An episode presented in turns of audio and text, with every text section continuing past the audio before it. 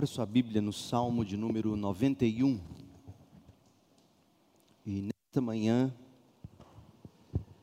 nesta manhã eu quero estudar com você o tema A sombra do Deus Altíssimo. A sombra do Deus Altíssimo. Salmo 91. Aquele que habita no abrigo do Altíssimo encontrará descanso à sombra do Todo-Poderoso. Isto eu declaro a respeito do Senhor, Ele é meu refúgio, meu lar seguro. Ele é meu Deus e nele confio, pois Ele o livrará das armadilhas da vida e, o protegerá de doenças mortais. Ele o cobrirá com as suas penas e o abrigará sob as suas asas. A sua fidelidade é armadura e proteção.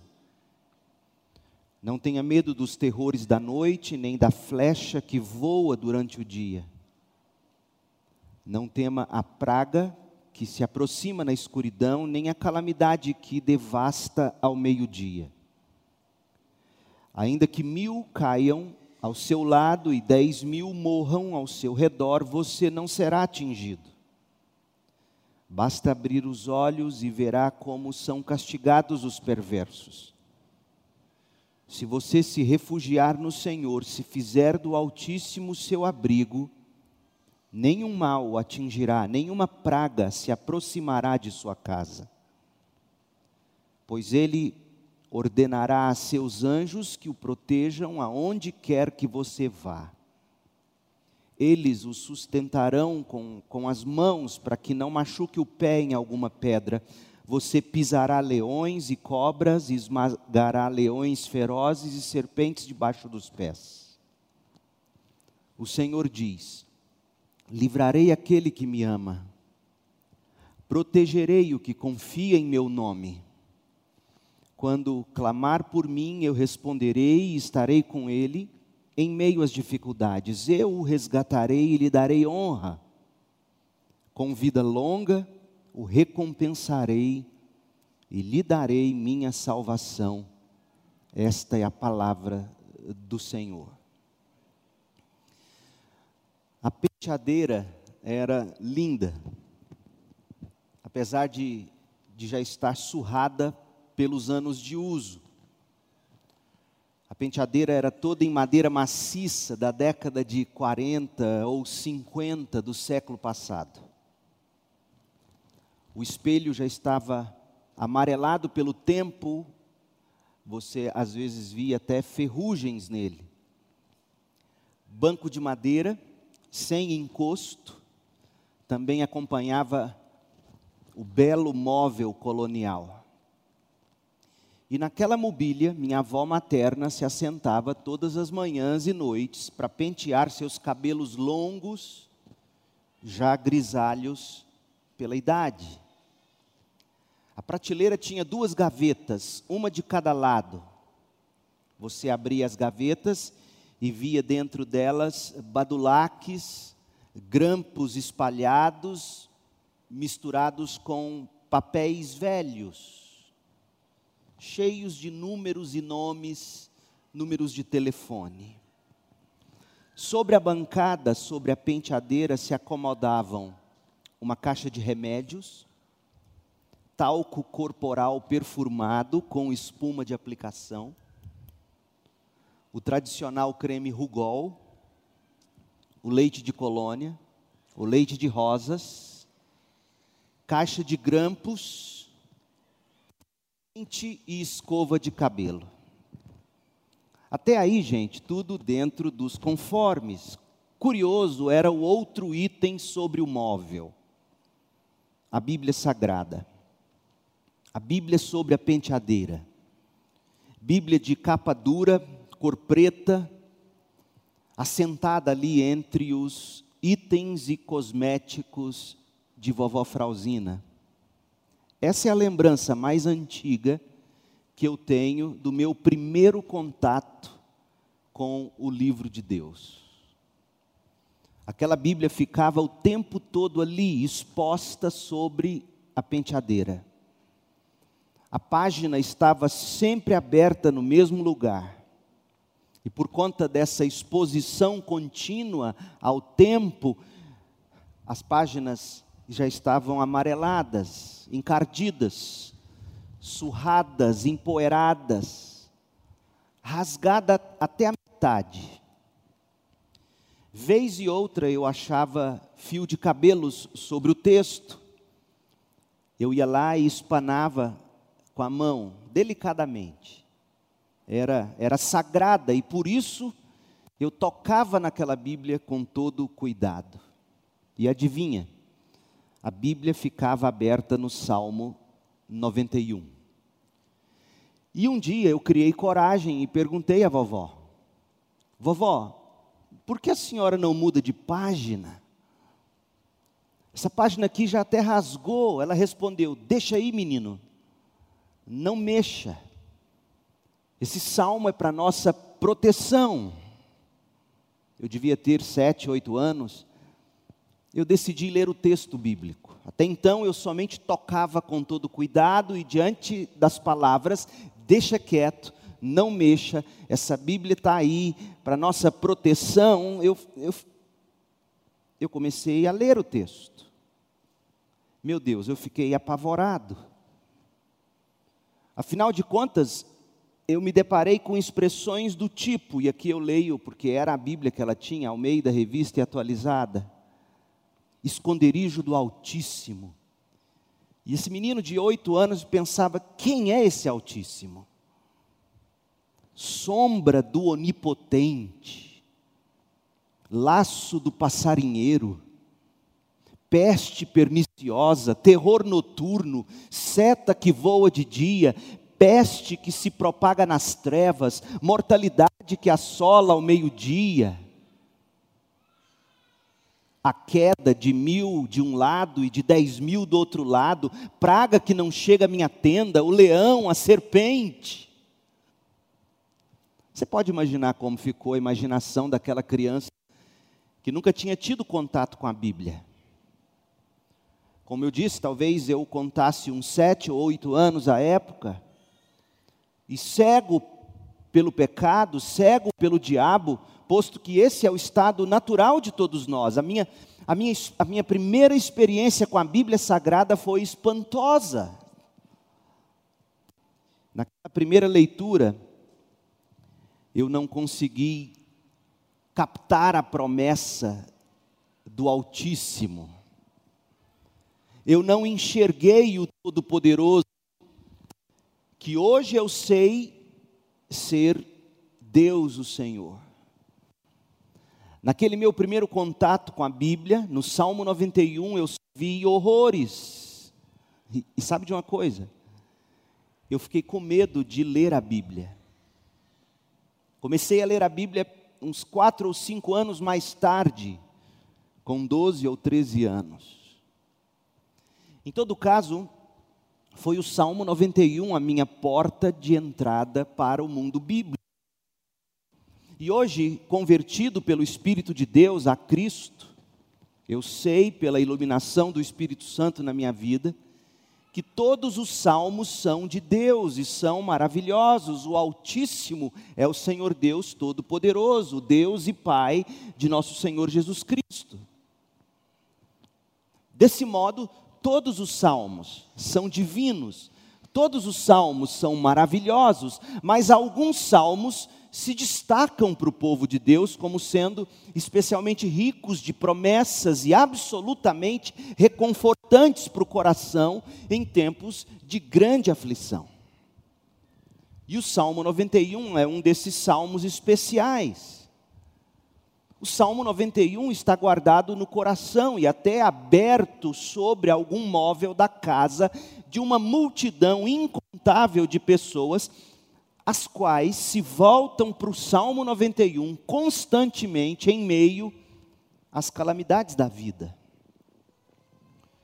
Charles Spurgeon, príncipe dos pregadores, o grande pastor batista do século 19, ele não estava exagerando quando ele escreveu o seguinte sobre o Salmo 91. Abre aspas. Em toda a coleção não há salmo mais animador. O seu tom é elevado e se sustenta alto do começo ao fim. A fé está em sua melhor performance e fala com nobreza. Fecha aspas. Com isso em mente, nós vamos hoje nos voltar para esse salmo todo especial do Saltério, o Salmo 91. O Salmo 91 é o segundo salmo do livro 4 do livro dos Salmos. Nós já dissemos, os Salmos têm cinco livros.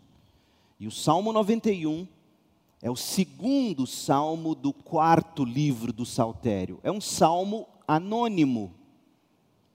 Você observa, ele não possui título como o salmo anterior. Título, quando eu digo, não é o título em letras em negrito, letras grandes. Título é quando aparece geralmente em itálico.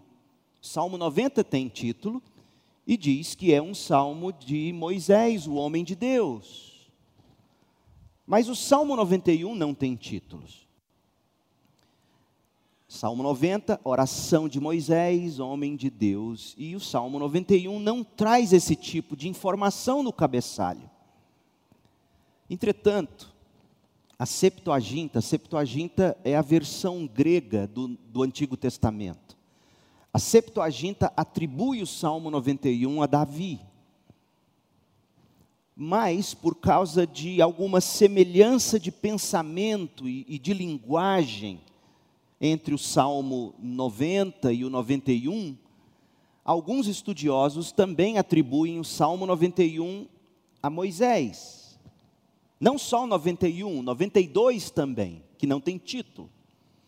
E a razão pela qual eles atribuem o Salmo 90, 91 e 92 a Moisés é que o 90 traz o título atribuindo a Moisés.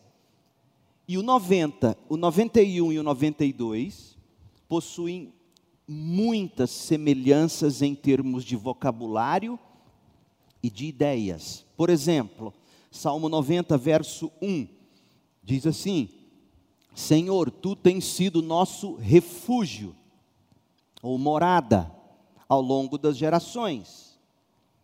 Salmo 91, verso 9. Se você se refugiar no Senhor, olha a palavra, o verbo.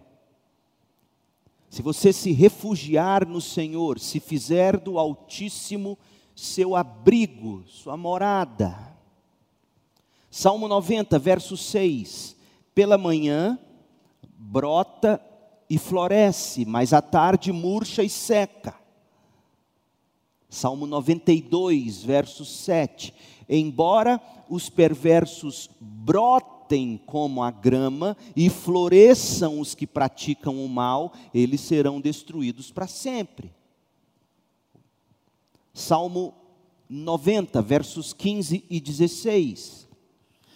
Dá-nos alegria proporcional aos dias de aflição. Compensa-nos pelos anos em que sofremos, que nós, teus servos, vejamos teus feitos ou obras outra vez, que nossos filhos vejam a tua glória. E aí o Salmo 92, verso 4. Tu me alegras, tu me alegras. Salmo 90, 15. Dá-nos alegria Salmo 92, 4. Tu me alegras, Senhor, com tudo que tens feito, canto de alegria por causa dos teus feitos ou das tuas obras. Salmo 91, verso 1. Aquele que habita no abrigo do Altíssimo. Salmo 92, 1. É bom dar graças ao Senhor e cantar louvores ao Altíssimo Percebem as semelhanças? Salmo 90, 91, 92. Outra coisa, a oração do Salmo 90, que nós estudamos, é por bênção, é uma oração pedindo o favor divino. a qual se diz que será atendida. E, e, e disse que ela será atendida no Salmo 91 que nós lemos, do verso 14 ao 16. O Salmo 91, de 14 a 16, é um oráculo, é uma profecia, respondendo ao, à súplica, ao pedido do Salmo 90. E no 92, você encontra os piedosos respondendo às promessas de Deus com louvor e confiança. Portanto, é, é, por isso que comentaristas bíblicos atribuem os Salmos 90, 91 e 92 a Moisés. Ainda assim, é duvidoso. Nós sabemos que o 90 é de Moisés, o 91 e o 92 não tem título, não tem cabeçalho, mas carrega profundas semelhanças. Em todo caso, a mensagem desses três salmos, inspirados e preservados para nós pelo próprio Deus, a mensagem é atemporal, é para todas as épocas. Porque veja, tanto os que não abraçam a autoria de Davi ou de Moisés, como aqueles que defendem a autoria de Davi ou de Moisés, os dois grupos, eles ah, olham para o Salmo 91 e 92 e tratam esses salmos como salmos relevantes para o período em que Israel estava vivendo período pós-exílio babilônico. O salmo, os salmos contidos no livro 4, Salmo 90 em diante, são salmos que falam da esperança da libertação de Israel do cativeiro. Então, esses estudiosos argumentam da seguinte forma: o Salmo 90 de Moisés foi utilizado pelo editor do saltério como o grito de socorro de Israel lá na Babilônia. Ora, Moisés tinha escrito o Salmo 90 mil anos antes do cativeiro babilônico.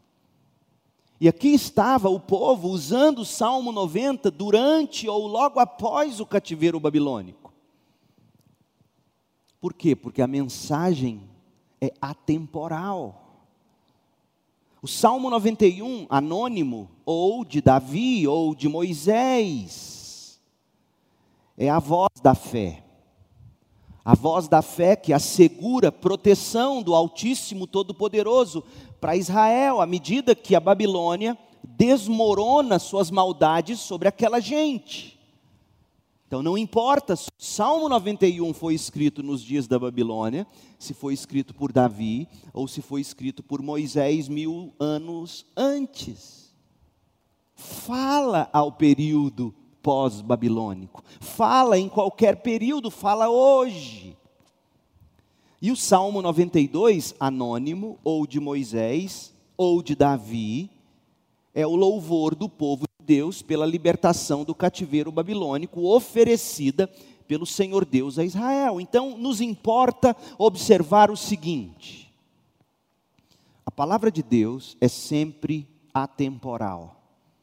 A Bíblia teve, tem e terá relevância, aplicação em qualquer circunstância, em qualquer época, em todas as culturas, para todas as idades Afinal de contas, salmos escrito, escritos por Moisés, Davi ou qualquer outra pessoa inspirada por Deus antes do cativeiro babilônico, no caso de Moisés ter escrito o Salmo 91, mil anos antes do cativeiro babilônico, ou no caso de Davi ter escrito séculos, alguns anos antes do cativeiro babilônico, não importa quem os escreveu, o salmo foi utilizado para encorajar o povo de Deus. Então serve para você, serve para mim, hoje e continuará servindo até o fim. Desse modo, o salmista e o editor do, do livro dos Salmos, o que, que ele faz? Eles se veem num período de crise, o cativeiro babilônico. Eles recorrem às palavras de Moisés, na época do Egito, ou, se foi Davi, as palavras de Davi na época em que ele enfrentou grandes pragas e sofrimentos. Então, o salmista, aqui nos dias da Babilônia, olha para a experiência do povo de Deus com Deus no passado, olha para a revelação bíblica e diz: ela tem aplicação para nós hoje, que estamos passando pelo cativeiro babilônico. E assim será para sempre. Gente, Deus foi totalmente capaz de proteger o povo dele da opressão, em todas as épocas. O que a igreja de Jesus Cristo vive hoje, ela viveu no passado. Por mais que pareça a nós, contemporâneos, um período sui generis, diferente de todos, mas não é. A história do povo de Deus é repleta de períodos de pragas, literalmente, pandemias, literalmente. O século, o século XIX, por exemplo, um século tem 100 anos, certo? existiu igreja no século XIX, certo? Sabe quantos anos dos 100 anos do século XIX a humanidade sofreu com pandemias? Dentre elas a peste, peste negra e, e outras tantas. Sabe quantos anos de 100? 60 anos. 60 anos do século XIX a igreja viveu enfrentando pandemias. Século XX, tido pelos historiadores como o século mais sangrento da história, por causa das duas grandes guerras. A igreja atravessou aquele período. A imoralidade sempre existiu na igreja, dos dias dos apóstolos até hoje. E me cortou o coração receber uma mensagem de um jovem da igreja que trabalha como garçom, me contando das festas de casamento que ele serve e contando do nível de bebedeira e de devassidão em festas de casamento de crentes. A sensação que a gente tem é que isso nunca aconteceu antes, mas Infelizmente, para nossa desgraça, sempre foi assim e a igreja triunfou. Eu fico com pena é desses que se dizem crentes e vivem como os do mundo. Porque é bem provável que ouvirão do Senhor: Apartai-vos de mim, eu não vos conheço. Então Deus foi totalmente capaz de proteger o seu povo de opressões, de perigos, de pragas, de ataques militares. Os ataques militares dos egípcios sobre os hebreus, os egípcios afogados no Mar Vermelho. Os ataques militares que Davi e sua descendência sofreram. Os ataques satânicos. E se Israel confiasse em Deus e obedecesse a palavra de Deus, os salmos nos dizem, eles seriam de novo protegidos, mesmo na Babilônia e depois naquele duro recomeço para Israel, quando eles saem do cativeiro e eles têm que recomeçar a vida, e você vê isso no Salmo 126. Eles semeiam com lágrimas. Então o salmista, no Salmo 91, além de estar falando para e sobre crentes fiéis de outras épocas e também hoje para nós crentes. O salmista celebra o cuidado vigilante, o cuidado amoroso de Deus por seu povo. E ouça, cuidado vigilante, cuidado ah, amoroso, independentemente das circunstâncias. O Salmo 91, portanto, ele poderia ter sido escrito por Moisés, por Davi, por qualquer outro salmista inspirado por Deus, e mesmo nos tempos da Babilônia. Qualquer época, não importa, o que importa é que ele narra uma grande verdade, a proteção e a provisão de Deus para o seu povo em toda e qualquer circunstância. Esse salmo é para você, é para mim. A palavra de Deus é atemporal, sempre relevante. absolutamente aplicável aos nossos dias ou problemas. Agora, a divisão do Salmo 91. Como é que esse salmo é dividido e de que modo nós vamos abordá-lo? O salmo ele tem duas grandes seções, duas grandes partes. A primeira parte vai até o verso 13. É o salmista falando. A segunda parte é do 14 ao 16, é Deus falando, é o oráculo de Deus, é a resposta profética de Deus. A primeira metade do salmo, de 1 a 13, ele, ele, essa, essa metade ela guarda semelhança com a literatura sapiencial, a literatura de sabedoria. Mas a, a, última metade, do 14 ao 16, como eu disse, é mais um oráculo de Deus, uma resposta de Deus ao povo que o consultou. Isso é ser um oráculo. O povo consulta e o oráculo responde. É a mensagem da divindade, do Deus Todo-Poderoso. E aí ele, essa segunda parte é Deus falando reiterando as promessas dele. Dentro da primeira parte, que é o verso de 1 a 13, você pode dividir em três partes. A primeira, versos 1 e 2, marca aí se você é do tipo que gosta de escrever. E isso te, te ajuda a ler o texto, quando você entende as divisões do texto.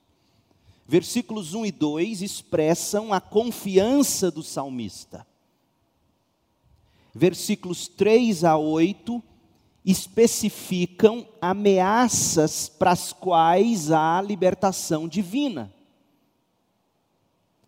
1 e 2 expressam a confiança do salmista, 3 a 8 especificam ameaças para as quais sempre há libertação de Deus, e do 9 ao 13, os versos 9 a 13 explicam que a libertação se dá de modo sobrenatural, a libertação se dá por meio de anjos. Então, na primeira metade do Salmo 91, você tem três ênfases: expressão de fé, versos 1 e 2, especificação de ameaças, versos 3 a 8, e explicação da promessa de segurança, de 9 a 13. E aí vem a segunda metade do salmo, o oráculo profético, pelo qual Deus declara sua presença com o povo, para proteção do povo, versos 14 a 16. E o que nós lemos é que há segurança em se refugiar em Deus. Desse modo, portanto, o salmista encoraja a sua própria alma a respeito de que ele, o salmista, será libertado dos vários e terríveis ataques dos ímpios e até do diabo, porque o Senhor deu aos seus anjos o comando sobre ele e jurou libertá-lo, porque crê. Essa é a mensagem em resumo do Salmo 91. Então, eis como nós caminharemos pelo Salmo 91. Em primeiro lugar, nós veremos que Deus é o seu acolhedor. Versos 1 e 2. Em segundo lugar, Deus é o seu protetor. De 3 a 8. Em terceiro lugar, Deus é o seu sustentador, de 9 a 13. E por fim, quarto, Deus é o seu salvador ou, ou, libertador, versos 14 a 16. Então, Deus é acolhedor, protetor, sustentador e libertador. É assim que Deus nos é apresentado aqui no Salmo 91. Então, contrário do que aquela criança de 7, 8 anos, e eu fiquei lembrando disso essa semana, meu medo do Salmo 91, e como eu disse a vocês, eu fiquei com medo de ler a Bíblia por muito tempo. E eu não tenho dúvida, já era obra do diabo cegando ainda mais essa criança que ainda não tinha o Espírito de Deus. E hoje eu entendo que esse salmo não é sobre o diabo, não é sobre anjos, não é sobre catástrofes. ou pandemias, ou pestes, ou perigos. Este salmo é sobre Deus. O Deus que acolhe o que crê, o Deus que protege o que nele se refugia, o Deus que sustenta os que sofrem, o Deus que salva o crente. É disso que trata esse salmo. Por isso o título, A Sombra do Deus Altíssimo. Em primeiro lugar, Deus é o seu acolhedor. Veja, o Salmo 91 não nos convida a, a, nos separarmos de maneira radical da vida e do mundo lá fora. A Bíblia nunca nos chamou para nos escondermos de medo em algum canto. Ao contrário, esse salmo e a Bíblia como um todo nos remete para dentro do mundo perigoso. Exatamente como Jesus orou por nós na oração de João 17,15, quando Jesus disse: Pai, não peço que os tires do mundo, mas que os proteja do maligno. No mundo vocês terão aflições, mas tenham bom ânimo, eu venci o mundo. Como pode ser isso? Como é que alguém pode viver sem medo num mundo como o nosso? O salmista explica no versos, nos versos 1 e 2. Só é possível viver nesse mundo sem medo de viver se você conhece Deus como seu acolhedor. Do contrário, você vai sofrer. Note, note que o salmista, em dois versículos, ele revela o segredo dele. E ele, e ele revela o segredo dele citando quatro nomes para Deus. Presta atenção, Salmo 91, verso 1. Aquele que habita no abrigo do Altíssimo, o Deus de todas as coisas, o Deus do mais alto, do mais alto monte. O Deus acima de tudo, o Deus acima de todos, o Deus possuidor de todas as coisas.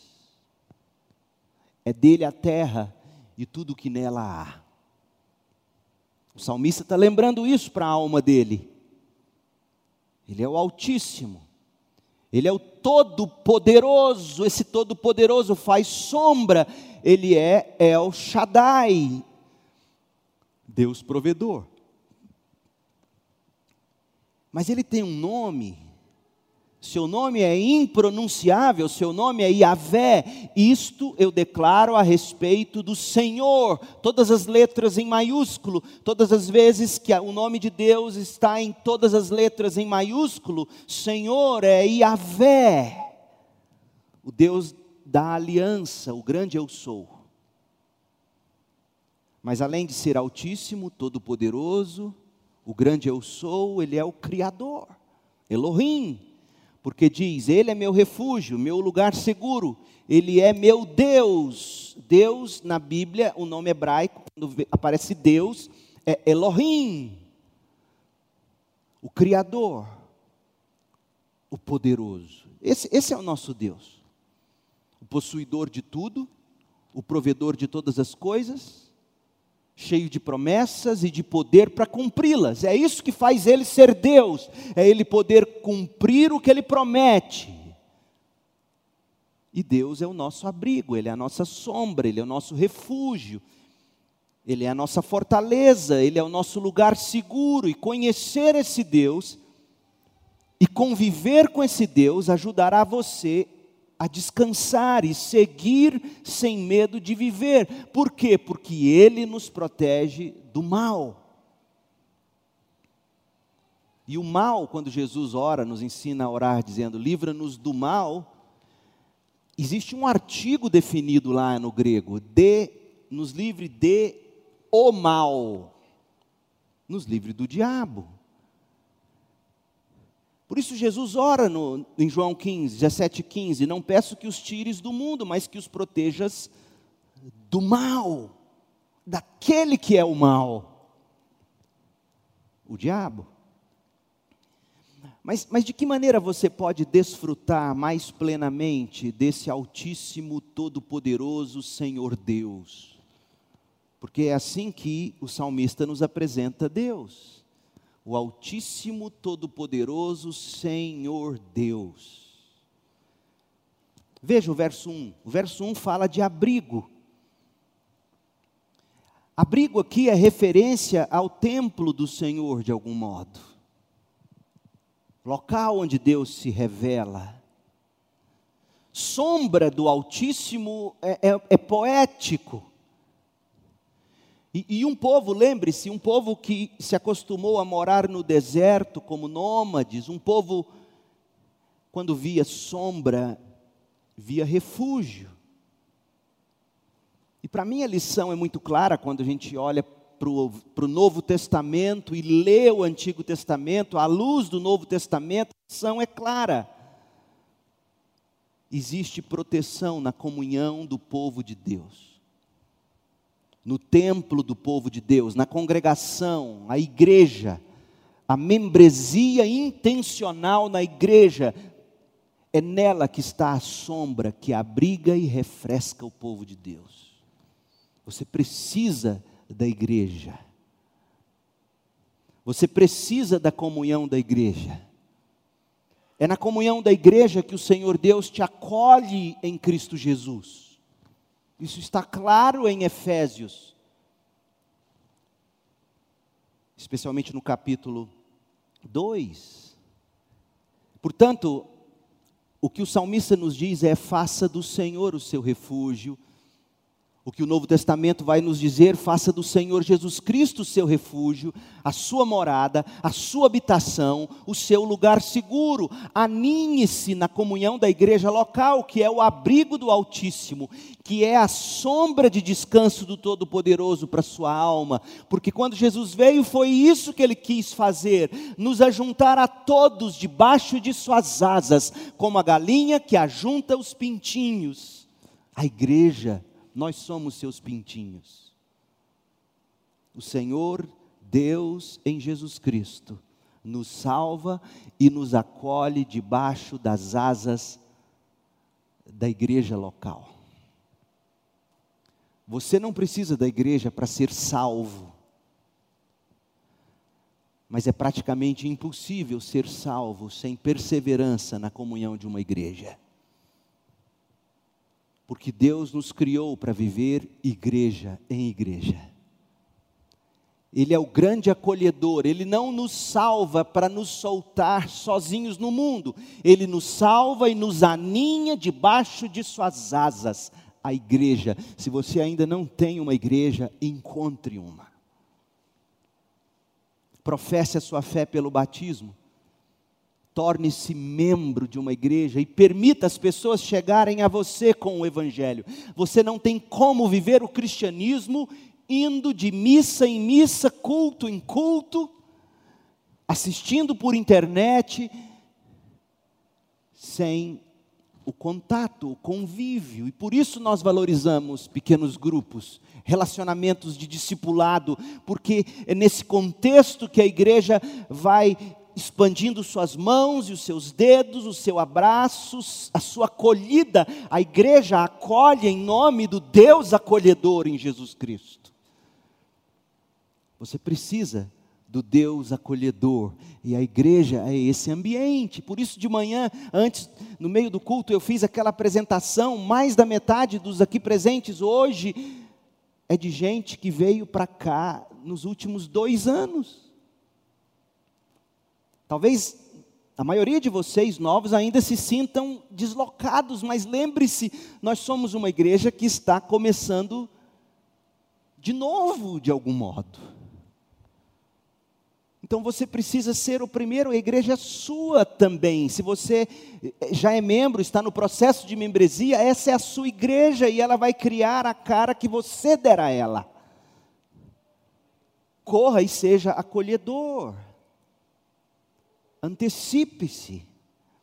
Vá atrás, você e eu temos que espelhar o caráter de Deus, e algo do caráter de Deus é que esse Deus Altíssimo, Todo-Poderoso, Senhor Deus, Ele é acolhedor, Ele diz em Jesus Cristo: Vinde a mim todos que estão cansados e sobrecarregados, aninhem-se debaixo de minhas asas, e eu lhes darei descanso para a sua alma. Você precisa disso. Você precisa de uma igreja.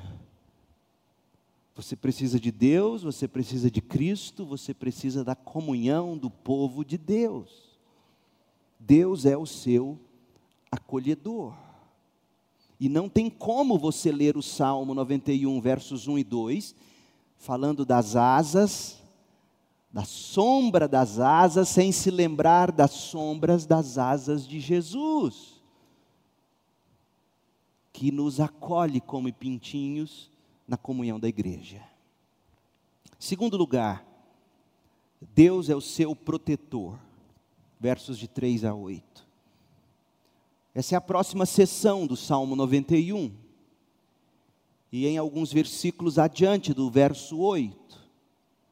Essa sessão vai especificar aquilo de que Deus nos protege não é tudo de que Deus nos protege, mas é muito do que Deus nos protege.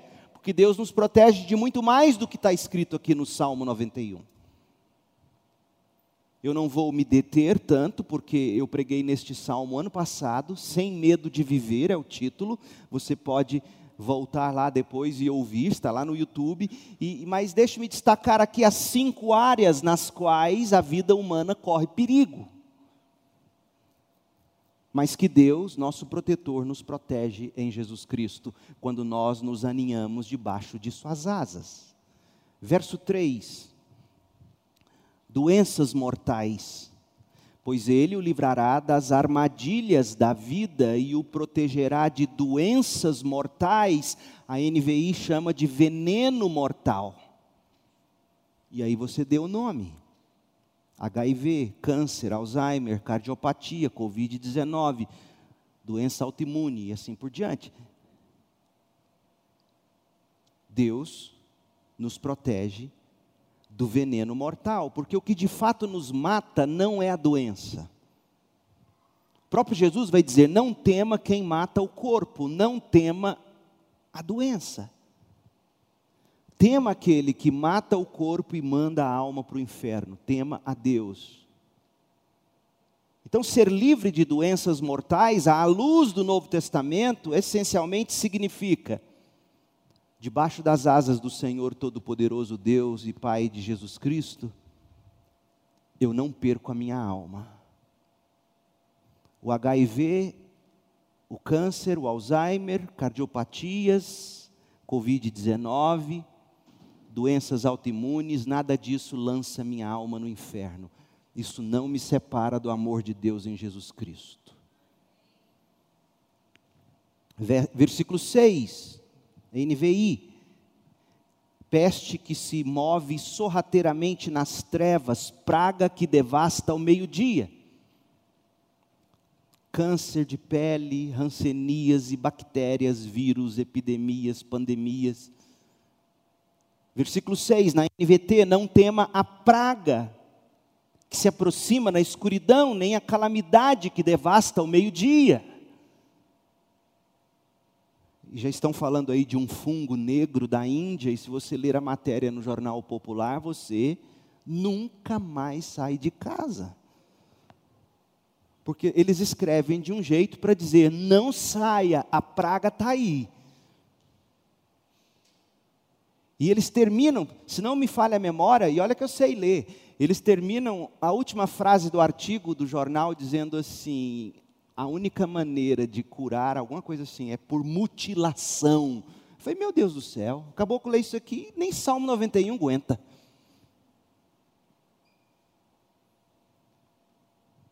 Nós vivemos num mundo que não se contenta em dizer que ele é mau nós vivemos num mundo que faz questão de nos assustar com o mal. Mas o Senhor diz: não tema a praga que se aproxima na escuridão, nem a calamidade que devasta ao meio-dia. Veja, não é que você não vai pegar a praga, é que você não precisa temê-la. Ela não te separa do amor de Deus em Jesus Cristo. A promessa jamais foi a de que você não pegará a praga. A promessa é, e foi isso que Jesus comprou, essa praga não lançará sua alma no inferno. Ponto final. Outra coisa, coisas imprevistas, versículo 5, a flecha que voa de dia, ou seja, coisa fortuita. Fortuita, resultado da irresponsabilidade ou da criminalidade do outro, bala perdida, bêbado no volante, o viciado que furta, o ladrão que rouba e mata. Verso 5: Não tenha medo dos terrores da noite, nem da flecha que voa durante o dia. Verso 12: O Senhor nos protege para não tropeçarmos em alguma pedra. Os anjos nos sustentam com as mãos para que não machuquemos os pés em alguma pedra, ou seja, circunstâncias inesperadas, a casualidade, o tropeço, as pedras no caminho, os obstáculos na trajetória, as coisas que ninguém planejou, a hora, o local e a maneira inesperados. Aquilo com que nós não contávamos, a notícia trágica, o diagnóstico indesejável, Deus nos protege disso, porque o justo não teme más notícias. Transtornos psicológicos, em terceiro lugar, o verso 5 fala do pavor da noite. Não tenha medo dos terrores da noite. Verso 15 fala de angústia na Almeida, revista e atualizada. O salmista está falando das tristezas, das dificuldades, do estresse, fruto de traumas e longas tribulações, ou de algo que não se tem explicação, o excesso de pressão, de trabalho. Por exemplo, se você conversa com alguém que está tendo uma crise de ansiedade ou de pânico e pergunta o que está o que que causando isso, ele vai te dizer: Eu não sei. Então Deus fala de proteção para esses transtornos. Desajustes sociais, em quarto lugar, verso 7: mil poderão cair ao seu lado, dez mil à sua direita, ou seja, os tempos de guerra, os tempos de violência urbana, mundial, a história dos que falem financeiramente, essa pandemia tem feito milhares cair de um lado e de outro daqueles que perdem tudo que construíram, gente que perde a fé, perde a família, perde a fortuna, perde a felicidade. Verso 7 diz: Ainda que mil caiam ao seu lado e dez mil morram ao seu redor, você não será atingido, ou seja, nada te derruba no sentido de te separar do amor de Deus em Jesus Cristo. Os ímpios, no verso 8, o verso 8 fala: Basta abrir os olhos e verá como são castigados os perversos. Gente que vive perto da gente, os olhos alcançam, os olhos enxergam eles de tão perto. E eles nos ameaçam de todo jeito. Gente raivosa, gente com dente afiado, gente feroz, atitude agressiva, iracundos, gente do coração ruim, gente que chega perto da gente para ferir, para prejudicar. Em quinto lugar, os ataques espirituais malignos. Verso 3 na Almeida, revista e atualizada, fala de laço do passarinheiro. A NVI fala de laço do caçador, ou seja, as armadilhas do diabo. Foi assim que a Septuaginta, a versão grega do Antigo Testamento, e o judaísmo posterior interpretou esses versículos, falando de que esse salmo fala de ataques satânicos. E o texto diz no verso 10: praga alguma chegará à sua tenda. Ou seja, maldição e pragas satânicas. Possível referência aqui a Balaque, que contratou Balaão para amaldiçoar o povo de Israel, não sei. Mas verso 10: Nenhum mal atingirá, nenhuma praga se aproximará de sua casa. Referência às pragas do Egito, que não atingiram o povo hebreu. Não sei. Mas o verso 13: Você pisará o leão que fica ao derredor querendo tragar o cristão. É, é, essa é a promessa. Você pisará o leão. E a Bíblia diz em 1 de Pedro 5,8 que o leão fica ao nosso derredor tentando nos tragar. Mas se nós resistirmos, ele fugirá de nós. Você pisará a cobra, que o Apocalipse chama de antiga serpente, chamada diabo ou Satanás. Pisoteará, pisoteará o leão forte e a serpente. Então veja, esta é a lista de perigos. E notem como eles são grandes em número como eles são grandes em extensão, poder, profundidade, muito maiores do que qualquer ser humano é capaz de em si mesmo suportar. E pensa no tipo de gente que esses perigos produz. Doenças, além de nos fazer adoecer, produz hipocondríacos. Os imprevistos, além de nos prejudicar, produzem paranoicos. Os transtornos produzem pessoas abaladas. Os maus sociais produzem pessoas amedrontadas. Satanás acorrenta pessoas, mas Deus é o protetor. Veja o verso 3. Pois ele, ele quem? O Altíssimo, o Todo-Poderoso, preste atenção nos verbos agora, ouça ele o livrará das armadilhas da vida e o protegerá de doenças mortais, o cobrirá com suas penas e os abrigará sob as suas asas. E Jesus fez isso, Mateus 23, 37. Jesus, ele junta os seus como a galinha protege os pintinhos sob as asas. Eu creio em cada palavra do que está aqui escrito, mas deixe-me te dizer, a promessa não é de que você não adoecerá, você não sofrerá pragas ou coisas do tipo. A promessa é de que nada dessas coisas te arrancarão de debaixo das asas de Jesus. Nada te separa do amor dele em Jesus Cristo. Até porque Paulo confirma que a morte pode separar alguém do amor de Deus. Morre sem Cristo, eternamente longe do amor de Deus. Paulo diz: a vida pode nos separar do amor de Deus em Jesus, porque quanta gente encantada pela vida, buscando ganhar o mundo e perdendo a própria alma. Doenças, coisas diversas, todas essas coisas podem nos fazer tombar de um lado para o outro, mas o Senhor nos livra, nos protege, nos cobre, nos abriga. E por isso nós não precisamos ter medo. Verso 5: não tenha medo. Verso 6: não tema. Como é que você faz isso? Verso 8: basta abrir os olhos. Olhe os lírios do campo, olhe como Deus cuida. De pardais, de passarinhos, Ele porventura não cuidará de você, diz Jesus. Jesus amava o Salmo 91, você vê ele fazer referência a isso o tempo todo. Então Deus é o nosso protetor. Ele é o abrigador, versos 1 e 2. Ele é o protetor, versos de 3 a 8. Agora, em terceiro lugar, ele é o sustentador, de 9 a 13. Verso 9. Se você se refugiar no Senhor,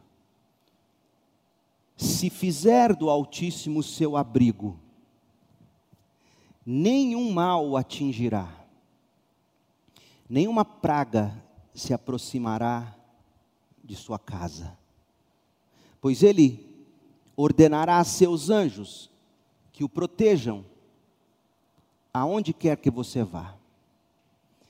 Os anjos o sustentarão com as mãos, para que não machuque o pé em alguma pedra. Você pisará leões e cobras, esmagará leões ferozes e serpentes debaixo dos pés. Vamos embora? Que é difícil agora. Como é que você explica isso aqui? O salmista diz: faça de Elohim, ou El Elion, Altíssimo, El Elion, o Deus de Melquisedeque. Faça dele o seu abrigo. Faça do Senhor o seu abrigo. De novo, o salmista usou mais uma vez diferentes nomes para Deus para demonstrar a amplitude dos atributos ou das qualidades do caráter de Deus. Quem confia, fica tranquilo, Deus sustenta.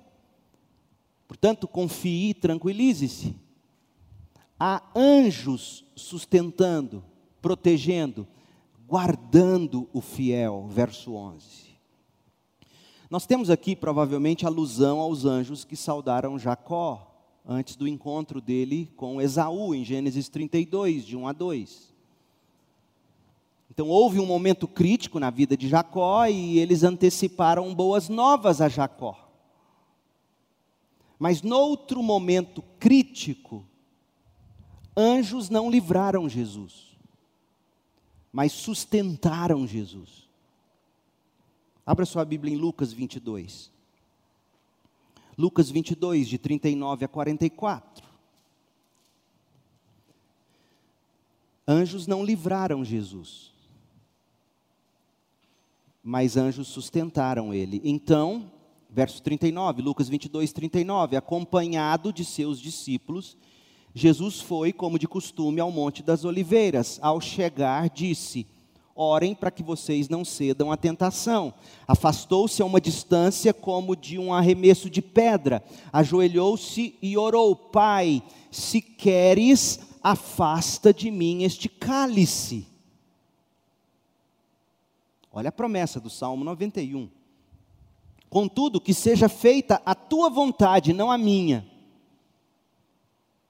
E o Salmo 50, 91 se cumpre. Olha o verso 43. Então apareceu um anjo do céu que o fortalecia. Não o livrou, mas o fortaleceu. E a praga não o destruiu, e a angústia não o estraçalhou. Porque imagina a angústia daquele momento. Olha o que diz o verso 44. Logo depois de o anjo fortalecer, ele orou com ainda mais fervor. E sua angústia era tanta que seu suor caía na terra como gotas de sangue. Há momentos na minha e na sua vida que os anjos de Deus não nos livram mas eles nos sustentam, eles nos fortalecem. Do contrário, nós sucumbiríamos sob a pressão das circunstâncias, da doença ou de que mal for. É isso que está dito. Deus traz conforto quando Ele não livra. Outrora Ele conforta enquanto livra. Mas anjos estão sim à nossa disposição ora para nos sustentar, nos fortalecer e nós atravessarmos o vale. Ora nos arrancando de lá, literalmente. Anjos nos acodem. O que o salmista diz no Salmo 91 é que Deus, ele usa seus meios sobrenaturais para nos sustentar. Outro texto. Salmo 91, versos 11 e 12. Esses dois versículos foram usados por Satanás para tentar Jesus no deserto. Esses são os únicos versos bíblicos jamais citados pelo diabo em toda a Bíblia. Mas note que o diabo citou o versículo errado. E deixa eu dizer uma coisa para você que acredita que mentira é só quando você conta uma mentira. Porque tem gente que diz assim: não, eu não menti, eu omiti é mentira. Omissão é mentira. E foi o que o diabo fez com Jesus. Ele omitiu algo crucial da passagem do Salmo 91, versos 11 e 12. Vamos ler o Salmo. Salmo 91, 11 e 12. Pois ele ordenará a seus anjos que o protejam em todos os seus caminhos ou aonde quer que você vá. E na Bíblia subentende-se que quando você segue os seus caminhos, você está seguindo nos caminhos que Deus deu para você seguir. Essa é a ideia de caminhos na literatura de sabedoria, e os Salmos está na literatura de sabedoria. Então, quando a Bíblia diz, Ele ordenará a seus anjos que o proteja aonde quer que você vá, Ele não está dizendo que você pode seguir o caminho que quiser, que Deus vai sair atrás passando pano para você. Não. Ele está dizendo, siga o caminho que Deus te deu. Eu sou o caminho, eu sou a verdade e a vida. E eu protegerei você aonde quer que você vá. Verso 12: Eles o sustentarão com as mãos, para que não machuque o pé em alguma pedra. Agora veja o que esse diabo sem vergonha fez. Mateus 4. Veja lá como é que ele cita esse texto. Mateus 4, versos 5 e 6. Então o diabo levou Jesus à cidade santa até o ponto mais alto do templo e disse: Se você é o filho de Deus, salte daqui. Pois as Escrituras dizem, olha o Salmo 91, versos 11 e 12. As Escrituras dizem: ele ordenará a seus anjos que o protejam. Eles o sustentarão com as mãos para que não machuque o pé em alguma pedra. Você viu a sutileza? O diabo omitiu a única frase que não poderia ser omitida desse texto, que é a frase: Ele ordenará a seus anjos que o protejam. Eis a frase que tinha que estar aqui em todos os seus caminhos. Porque na literatura sapiencial, seguir os caminhos é os caminhos da sabedoria, os caminhos do Senhor. Não existe aqui na citação do diabo a expressão original do Salmo 91, 11, que o protejam aonde quer que você vá, em todos os seus caminhos. Ora, por que, que o diabo omite? O diabo omitiu a expressão, uma vez que essa era a essência da tentação, fazer Jesus seguir seu próprio caminho e não de Deus. É isso que o diabo faz. Ele mente omitindo, ele mente distorcendo, ele mente nos dizendo: Deus deu ordem, Deus disse: peça aos anjos, dê ordem aos anjos e eles vão proteger você. Siga o seu caminho, pule do templo. Fuja do caminho de Deus, que é a cruz. Tem muita gente pegando esse texto bíblico ainda hoje e citando ele como o diabo o cita. Tem muita gente de púlpito de igreja sendo a boca do diabo. Porque o que Jesus entendeu o diabo fazendo, Agora vai fazer sentido a resposta de Jesus, Mateus 4:7. Jesus responde corretamente. As Escrituras também dizem, Satanás, não põe à prova o Senhor seu Deus. Ele está citando Deuteronômio 6,16, ou seja, sabe o que Jesus está dizendo? Ele está dizendo o seguinte: olha, testar Deus, testar Deus, senhor diabo, pulando de um pináculo do templo, não seria o caminho que Deus me deu para trilhar. Seria exatamente o oposto de confiar em Deus, fazer o que você está me sugerindo, omitindo o caminho de Deus para mim, é provocar Deus, é colocar Deus à prova. Então o Senhor, Ele prometeu, cuidar de nós em todos os caminhos do Senhor.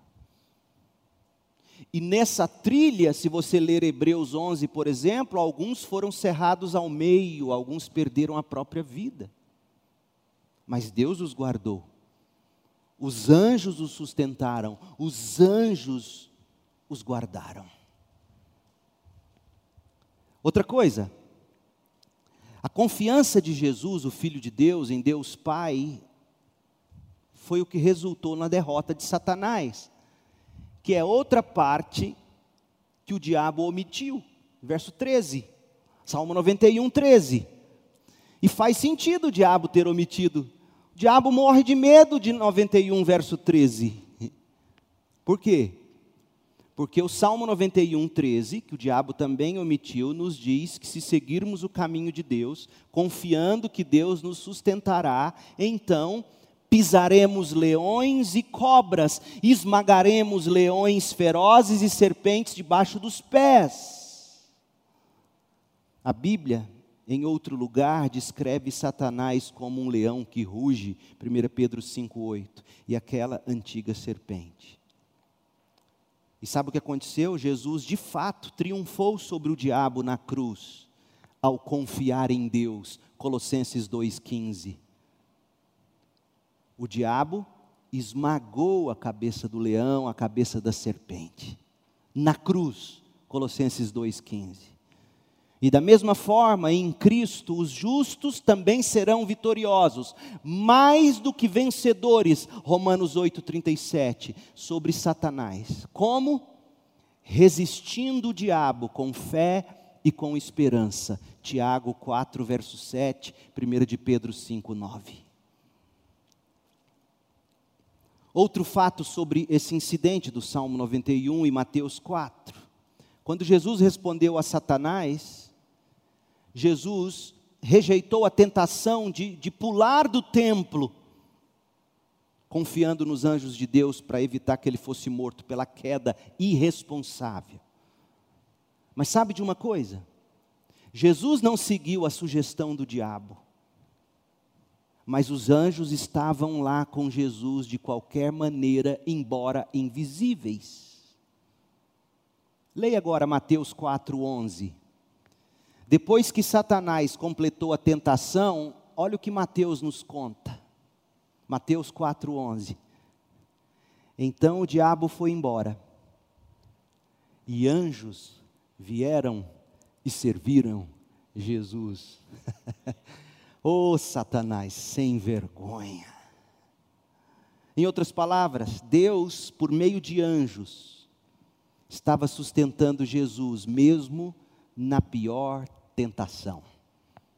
Anjos nos servem, e de novo, nem sempre nos livrando, mas sempre que trilhamos os caminhos que Deus tem para nós, o caminho da cruz, anjos vêm e nos servem.